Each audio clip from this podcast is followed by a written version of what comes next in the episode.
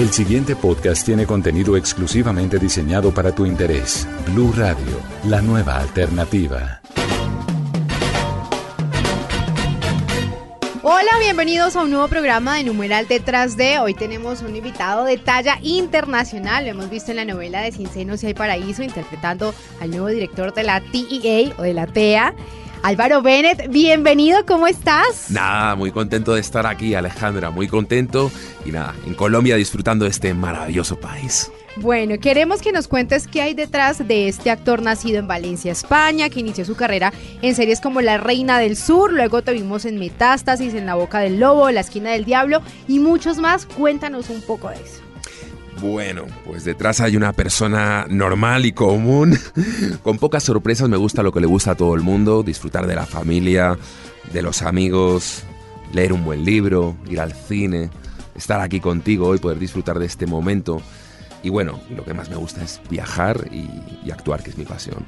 ¿Cómo inicia el sueño de ser actor?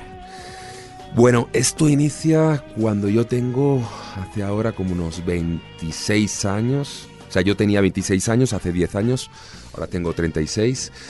Y bueno, yo me dedicaba al tema de la construcción, mm, había crisis en España, tuve que cerrar la empresa y una cosa me fue llevando a la otra, me metí en unas clases de teatro, probé, me gustó y a los seis meses me salió la Reina del Sur y me vine aquí a Colombia a grabar.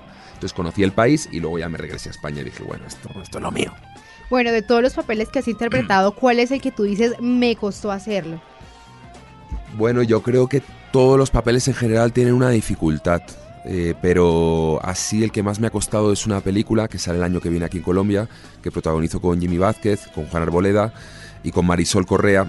Y es un personaje que es un padre de familia y en una Bogotá del futuro el sol desaparece, entonces la ciudad se, se convierte en un caos muy peligrosa y entonces él tiene que coger a toda su familia, llevarla a un búnker y resguardarlos de, de, todo el mal que, le, que, les rodea, ¿no? Pero con la mala suerte de que en un momento dado tienen que salir del búnker y empieza a complicarse todo. Entonces la película es muy, muy al límite. Y bueno, entonces, ¿qué, ¿qué, le diste de tu personaje real a este personaje que estás ahí interpretando? Bueno, yo lo que hice es que, dado, dado las circunstancias, intenté me, mimetizarme mucho con el personaje. Entonces me fui a dormir cuatro días a un búnker, estuve cuatro días viviendo en un búnker que era el set de rodaje. O sea, sintiéndolo total. Sí, sí, sí y cocinándome allí, viviendo allí. O sea, lo único, pues al baño sí que tocaba afuera porque no había, era falso, era decorado.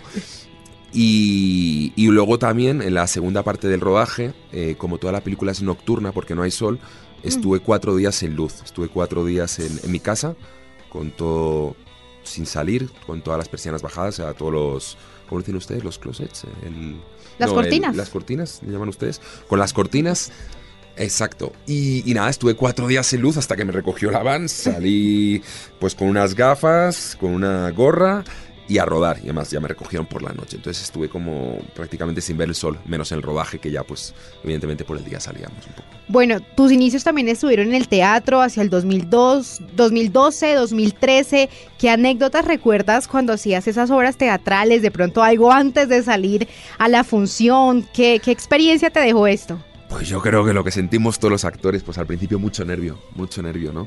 Y al final es un... El otro día estuve viendo un vídeo de Will Smith que decía que, que el miedo es, es, es, un punto que nos separa de, de, de, de, lo que es luego la experiencia, ¿no? Que luego te das cuenta de que no, tampoco es tan grave. Entonces, a veces estamos sufriendo ese miedo, ese miedo de, uy, cuando salga al escenario, cuando salga al escenario. Y es absurdo, porque tú puedes vivir relajadamente porque ese miedo solo dura un paso, que es el que te separa del telón al escenario. Bueno, nos contaron por ahí también que te encanta el montañismo. ¿Qué otras actividades haces para despejar un poco tu mente entre las grabaciones y el tiempo que te queda libre? No, pues me gusta mucho lo que te decía, compartir con amigos, eh, salir a bailar. He aprendido aquí a bailar reggaetón. Al principio vine y no me gustaba, ahora me fascina. ¿Y champeta? Champeta no, todavía, todavía no estamos. ¿Salsa choque? No, no, no, reggaetón, por ahora reggaetón. También pues lo típico, eh, hacer deporte, eh, oír música y todo, y todo. Muchos de tus personajes que has tenido que interpretar eh, lo has tenido que hacer con acento neutro. ¿Cómo haces de pronto para, para no caer de pronto en tu lengua natal y que se te salga de pronto en medio de la grabación? ¿Cómo mides todas esas cosas? No, lo que sucede es que Vamos a ver. yo cuando vine acá eh, me di cuenta que las posibilidades eh, eran mucho más grandes si yo trabajaba con el acento neutro. Obviamente no es un acento neutro colombiano, colombiano, pero sí es un acento latino, en el cual no está la Z ni están las D marcadas. Entonces yo manejé este acento para tener más oportunidades de trabajo, más mis papeles más principales han sido en español, tía. Buenísimo. Bueno, también quiero que nos cuentes qué extrañas de tu país.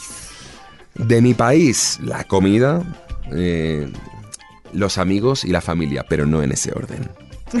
¿Qué te ha cautivado de Colombia? De Colombia, ¿para qué te voy a decir mentiras? Las mujeres. ¿Qué más? La comida, la gente, la cultura, ¿qué otras cosas te han llamado la atención? La comida me, también me ha gustado mucho y sobre todo la diversidad de parajes. Veo que es muy diferente Cali de Medellín, Medellín de Bucaramanga, Bogotá. Que estamos por regiones. Sí, y son muy distintas. Incluso el clima en España no es eso. En España tenemos las estaciones, ¿vale? Y prácticamente tú tienes la misma temperatura en una ciudad u otra. Bueno, pues varía un poco, pero aquí es muy drástico. Aquí pasas de 20 grados a, a 33, así, de repente.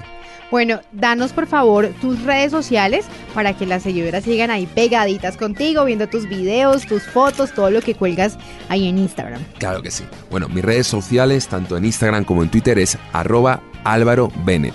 Álvaro con B bajita y Bennett es B larga, E, N, una sola, N, E, Perfecto. Álvaro, un mensaje también para todas estas chicas que están enloquecidas contigo con este personaje de En y hay Paraíso y en otras producciones también que te han visto. Bueno, nada, les deseo el mejor de los días, el mejor de los años, la mejor de las vidas.